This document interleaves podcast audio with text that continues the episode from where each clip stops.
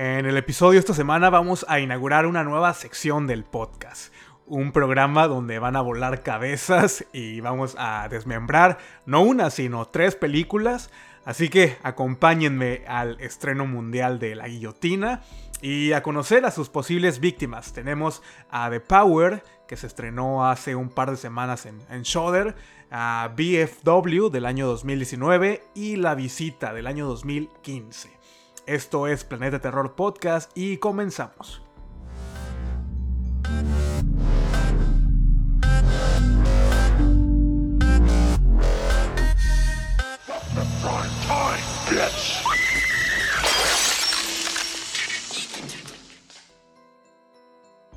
Les doy la cordial bienvenida al episodio número 20 de este programa. No lo puedo creer que ya sea 20 episodios de este, de este programa, de este podcast donde su servidor habla y recomienda películas de, horror, desde las clásicas, las de culto, las, las poco valoradas y hasta, que, hasta las que desearías nunca haber visto.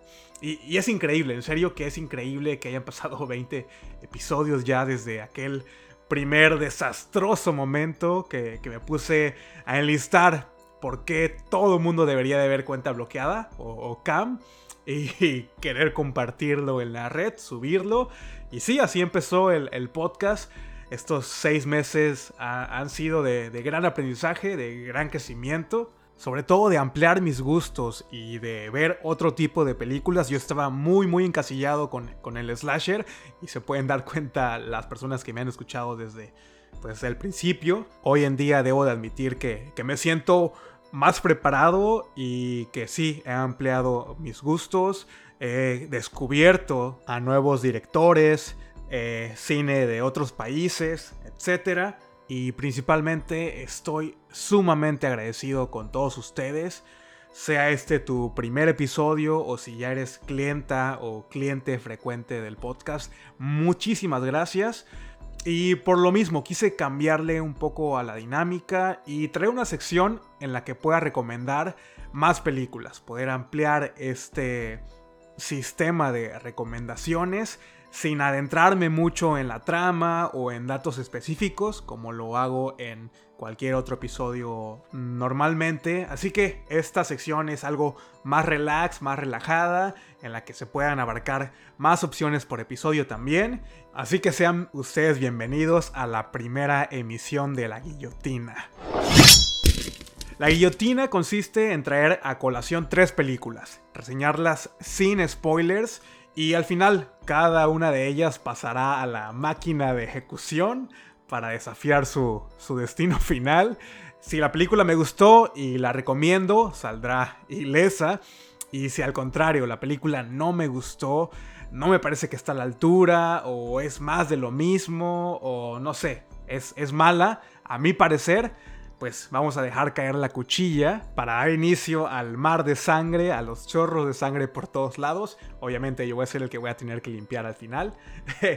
Aclarando, son opiniones muy personales, así que no se lo tomen muy en serio. Y el formato también me va a permitir traer invitados especiales a lo mejor en un futuro. Así que esperen muy pronto escuchar nuevas voces aquí en este podcast. Así que sin tanto bla bla bla, ¿qué les parece si empezamos conociendo al primer contendiente que es The Power o El Poder en su traducción al español literal.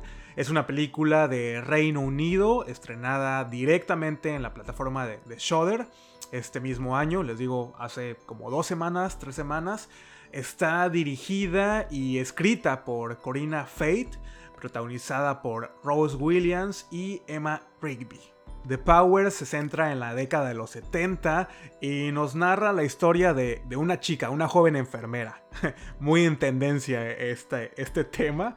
Eh, ella se ve obligada a trabajar en el turno de noche en un hospital que está prácticamente en ruinas.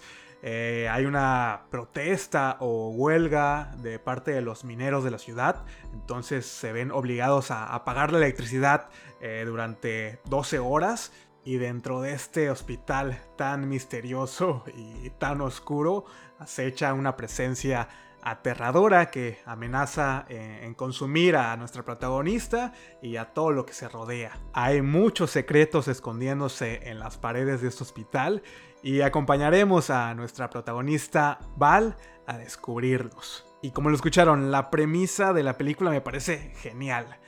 Una, una ciudad entera que se ve obligada a apagar sus luces cada noche. O sea, nada bueno puede resultar de, este experimento. Y mucho menos si tu trabajo consiste eh, en atender a los enfermos de un hospital bastante creepy, bastante misterioso.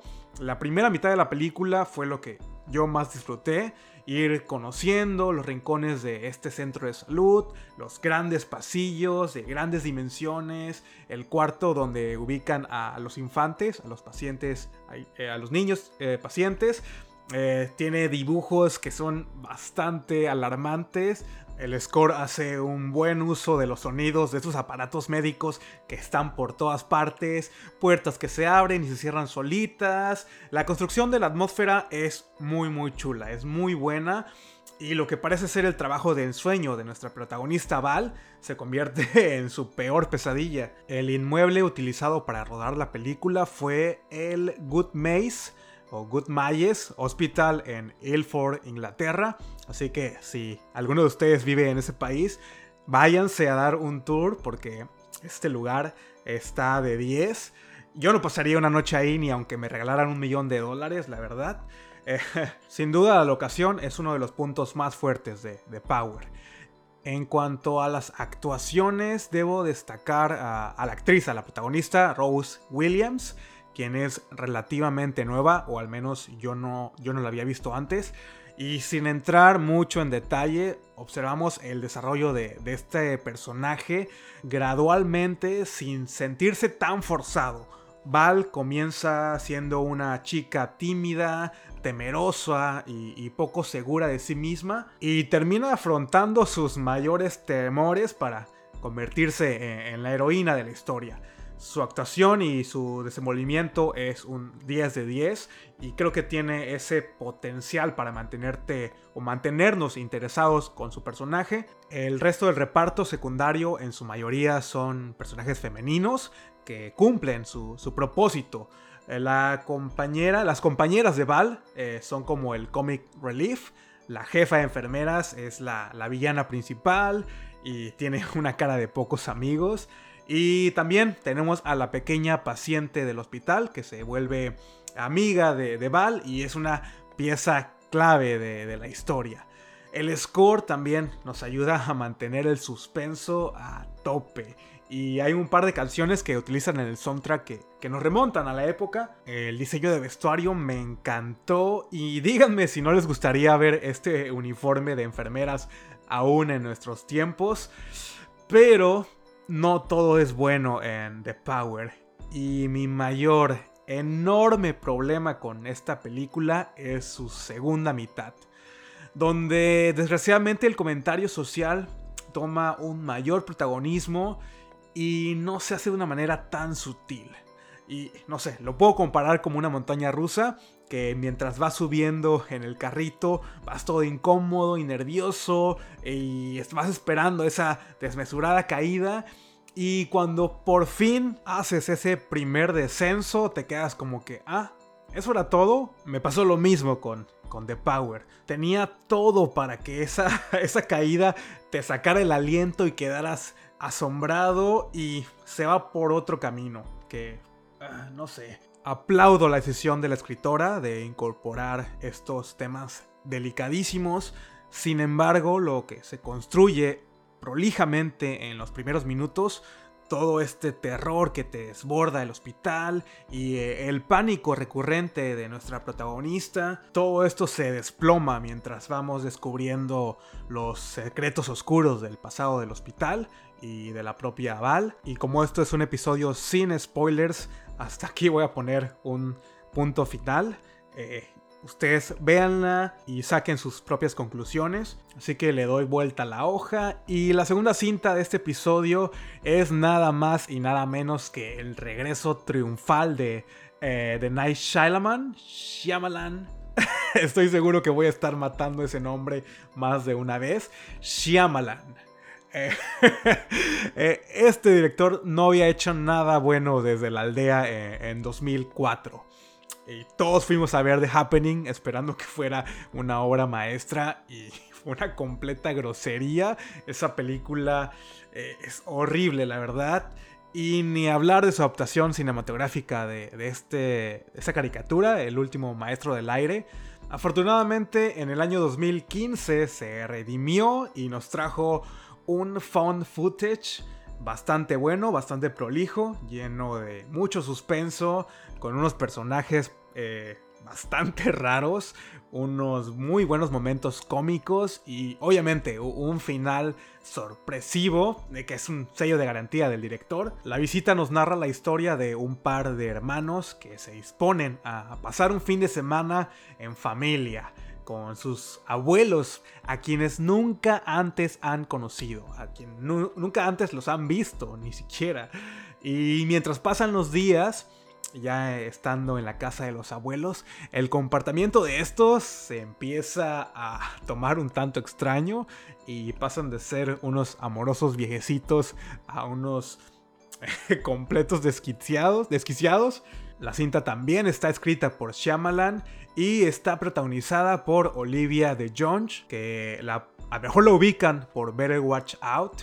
Eh, tenemos al actor Ed Oxenbould, también participante del cast de esta película, Better Watch Out, que no la he visto hasta esta fecha, la tengo en mi watchlist desde diciembre y creo que en el, episodio de, Black Christmas dije que la iba a ver y no la he visto. Eh, y también, por último, tenemos a esta actriz convertida en meme, a Catherine Han, quien es eh, un personaje de WandaVision. La verdad no, no he visto la serie, no sé quién sea, pero estuvo en todos lados su, rostro. Se hizo viral esta actriz gracias a, esta serie. Y por esa misma razón me costó trabajo tomarla en serio en el papel de la madre de estos dos niños. Eh, ahora, comenzamos con lo que más me gustó de la película. Ustedes saben que a mí no me gustan los found footage. Es un formato que no disfruto, me marea y en lugar de ser una experiencia placentera, termino con una pinche migraña tremenda. Dicho eso, la forma en la que está filmada eh, The Visit, la visita, siento que está muy cuidada y las cámaras afortunadamente se encuentran en una posición estable en la mayoría de los casos, en la mayoría de las tomas. Ahora, el género de found footage, siento que a veces eh, abusa del jumpscare. Es un, es un festival de jumpscare muy al estilo, no sé, actividad paranormal. Y en la visita no se agota eh, el recurso. Tenemos un par de, ellos muy inesperados y son creo que bastante efectivos. También la calidad de producción eh, es un 10 y es en parte porque estamos hablando de una película de Shyamalan. Este tipo no es ningún novato y no sé, a pesar de tener un presupuesto mucho menor a lo que acostumbra, supo aprovechar sus recursos. Como locación principal tenemos la casa de los abuelos y les juro que después de ver esta película le van a tener pavor a los hornos de gas.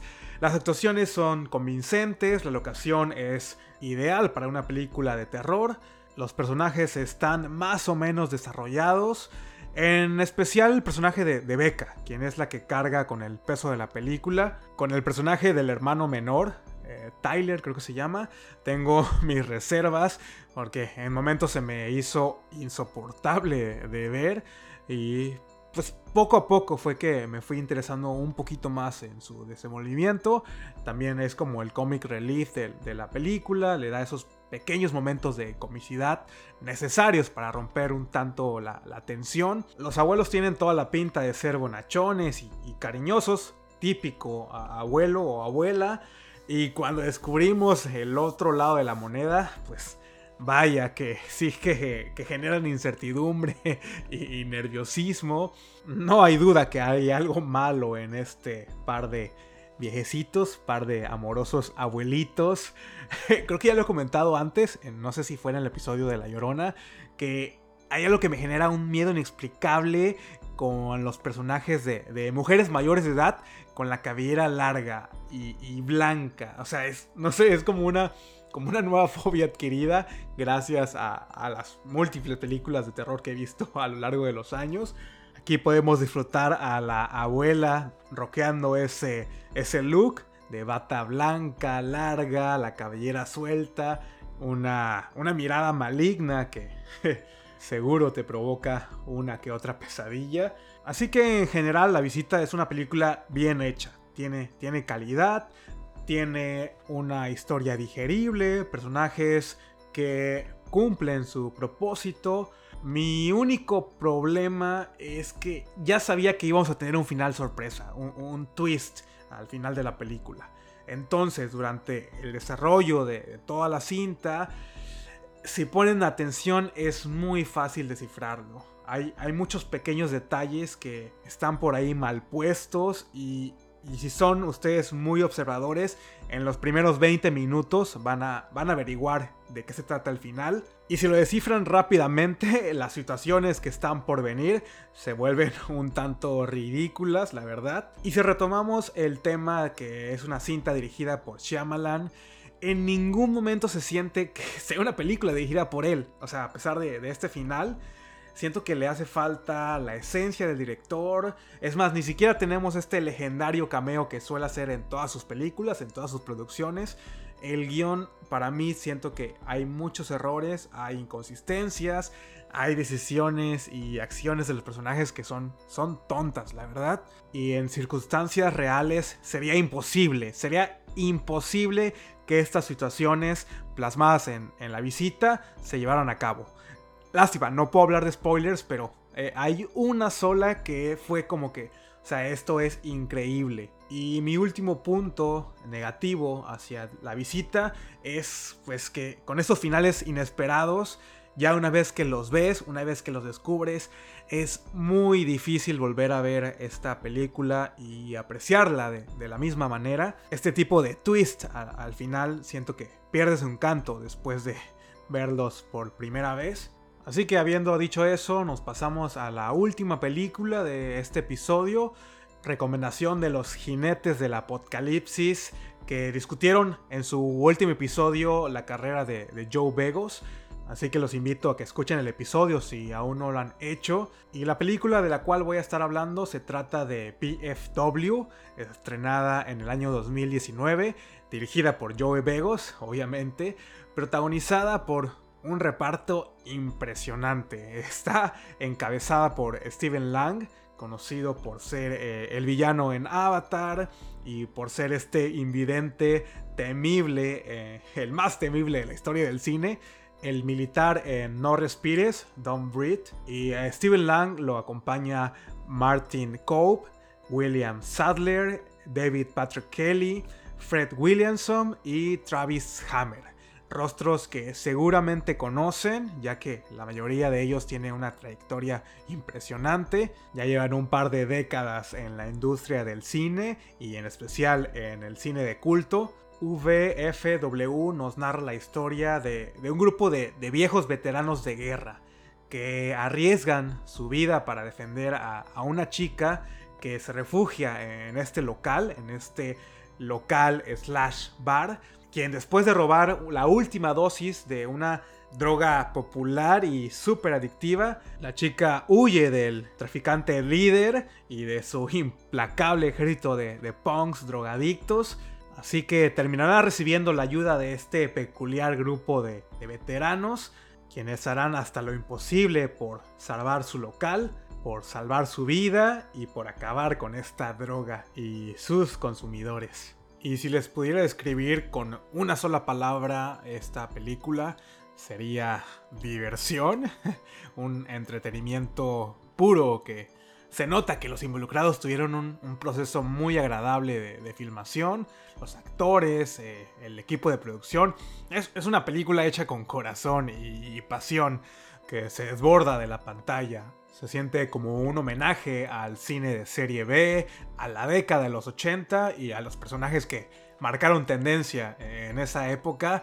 El soundtrack, los sintetizadores están a tope y los colores neones del, del BFW le dan ese toque nostálgico y, que hasta el momento parece estar dentro de un videojuego con estos colores neones y estos eh, señalamientos fluorescentes. Y si lo que ustedes quieren ver es un baño de sangre, déjenme decirles que esta es la película adecuada. Desmembramientos, cabezas siendo usadas para abrir puertas, armamento improvisado, un sinfín de disparos y, balazos. Lo, lo, tiene todo y lo tiene de todo y está hecho 100% con efectos prácticos. El gore es estupendo y la construcción de estas armas son, son una chulada. Eh, Bob Trevino hace un trabajo excepcional con, los efectos especiales y la música de Steve Moore nos remonta a, estos clásicos del género. Eh, Halloween, Pesadilla en la calle Elm, solo, solo por mencionar algunos. Tenemos a un sólido grupo de actores interpretando a héroes de acción actores mayores de edad que en ocasiones son menospreciados dentro del género y aquí son los héroes y, quieres pasar todo el tiempo con ellos. Y, por supuesto verlos salir ilesos de, de, esta situación. Cada uno tiene una personalidad única y les crees que han sido amigos de toda la vida. Hay una muy buena química entre este grupo de, actores, muy carismáticos por cierto. Por otro lado, el presupuesto es, es modesto y se nota. La locación del BFW en momentos se siente, a mi parecer, un poco reducida eh, e insuficiente para poder resguardarse de, este ataque de, junkies que por momentos te sientes en una película de, zombies muy al estilo George Romero, combinado con un estilo muy, muy punk y, visualmente alucinante. Eh, no sé, ¿qué, otros comentarios negativos tengo al respecto de, BFW? creo que sería la, ideología política de los protagonistas, solo, solo por mencionar algo. Eh, también no me convenció mucho eh, el villano principal desde las primeras escenas. No sé, siento que, el vestuario que utilizaron con él eh, lo hacen ver como muy limpio, como muy modelo, les podría decir. Trae una moto jacket de cuero chingoncísima. Yo, yo la quiero. Por favor, véndanmela. Pero esa carátula del personaje, del villano, eh, es, es, tan limpia que no le crees que sea eh, el jefe narco. Aparte que, no sé, no tiene tanto carisma. No tiene el porte de villano. Ni, ni me logra convencer completamente de que, de que es el más fuerte de todos. Sin duda, si me dieran a elegir cambiar algo de la película, sería, sería esto, cambiar a este actor, recastearlo y ponerle a alguien que sea más imponente. Aunque siendo sinceros, no hay nadie más imponente que el propio Steven Lang. Me parece una grosería que este actor no esté del calibre de, Liam Neeson o de Keanu Reeves, protagonizando exitosas franquicias de, cine de acción. Se lo merece, lo tiene todo para ser este, esta gran estrella y estoy súper emocionado de, saber qué, nos va a traer en la secuela de, No Respires. Y una disculpa si escuchan algún ruido extraño, es que a mi vecino se le ocurrió eh, ponerse a podar el pasto a, las 8 y media de la noche. No hace falta que mencione que de las tres opciones del día, eh, BFW fue la, que más me gustó, la que más disfruté y la que seguramente voy a volver a ver en, un futuro. Pero, ¿qué, ¿qué, dicen ustedes? ¿Se podrá salvar de, de la ejecución? ¿Será que las tres películas sobrevivan a la guillotina? Acompáñenme a descubrirlo y démosle la bienvenida a la famosa y la tan esperada guillotina.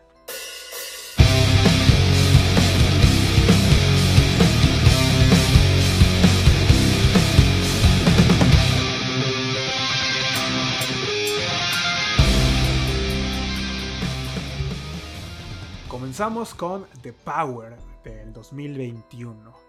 Y discúlpenme, yo sé que a muchos de ustedes les gustó, yo sé que a muchos de ustedes la disfrutaron, pero a mi parecer, a pesar de que la historia tiene una pinta increíble, no termina de, concretarse del todo. Y por un momento no, no, sabes si estás viendo una película de fantasmas, o es una película de posesión demoníaca, o si son simples situaciones creadas en la cabeza de, de nuestra protagonista a consecuencia de, del trauma que vivió en su infancia. Y por ello no me queda más que decir que suelten la cuchilla, señor productor, y volemos en la cabeza a The Power. Por lo menos va a quedar en la historia del podcast como la primera ejecutada de la guillotina. Y continuamos con la visita del 2015, que les voy a ser sinceros, me pone a dudar aún más. Me gusta el trabajo de Shyamalan. El sexto sentido, la aldea, eh, fragmentado me encantan. Pero la visita no siento que esté a la altura de ellas. Personalmente ya les dije, no me gusta el found footage, no me gusta este formato. Y de las tres opciones, de The Power, de Visit y VFW, es la única que no pienso revisitar en, un futuro cercano. Y habiendo dicho eso, me parece que el director regresa a sus raíces y siento que sí nos deleitó con una cinta entretenida, es palomera y el final, el twist final está bien logrado, la verdad. Eh, siento que los que la vean por primera vez lo van a disfrutar. Así que la visita del director Night Shyamalan, Shyamalan, Shyamalan, se salva esta tarde de la cuchilla. Y por último, BFW. ¿Qué opinan ustedes? ¿Merece salvarse de la guillotina? Por supuesto que sí. Me la pasé genial viendo esta película. Tiene todos los elementos que, yo disfruto personalmente. Es muy entretenida, las actuaciones son, son geniales. Personajes carismáticos, hay gore, hay sangre, hay tripas, hay sesos volando por todas partes. E, es toda una montaña rusa de, emociones. Y déjenme decirles que es lo mejorcito que, que he visto durante este año. Es muy, muy recomendable. Y ahí tienen el resultado. Solamente dos películas sobrevivieron a la guillotina en el episodio de hoy. Y con eso, mis queridos y estimados oyentes, estamos por concluido este segmento. Muchas gracias nuevamente por escuchar el podcast, por apoyarlo. Y déjenme saber en los comentarios si, si están de acuerdo ustedes con las ejecuciones del día de hoy. Igual si les gustaría traer tres películas, no sé, de un mismo subgénero, de un mismo actor o actriz o del mismo director, me pueden mandar un, mensaje privado, un DM, y yo las acepto, sus recomendaciones. Pueden encontrar las redes sociales del podcast en, en todos lados, Instagram, Twitter, Facebook, YouTube, en todos lados, solo es cuestión de typear Planeta Terror Podcast y seguro encuentran las redes oficiales del podcast. La próxima semana todavía no sé qué película voy a estar reseñando. Tengo eh, en la mira Fenómena de, Dario Argento, solamente que no la he terminado de ver, la tengo, la tengo en pausa y también me encuentro trabajando con mi episodio especial para el Día del Niño, que celebramos el 30 de abril en México creo. Un episodio en el que voy a hacer un recuento de de los personajes más icónicos, de los personajes infantiles más icónicos dentro del género. Y les soy sincero, me está costando porque hay, hay muchas cintas las cuales nunca había visto antes, o películas que vi hace miles y millones de años atrás y no me acordaba mucho. Ha sido una muy buena excusa para redescubrir estos clásicos del cine de terror. Y con eso me despido de todos ustedes. Nos escuchamos la próxima semana. No duden eh, en escuchar los episodios anteriores y si aún no lo han hecho. Les mando un abrazote hasta donde quiera que estén. Síguense cuidando. Todavía no hemos vencido a esta pandemia, pero ya se siente la recta final. Me da mucha envidia ver que varios de ustedes ya están con la posibilidad de, ir al cine, de poder disfrutar de una película en la sala de cine. Es de lo que más he extrañado durante estos meses. Así que disfrútenlo por mí. Hasta luego. Bye.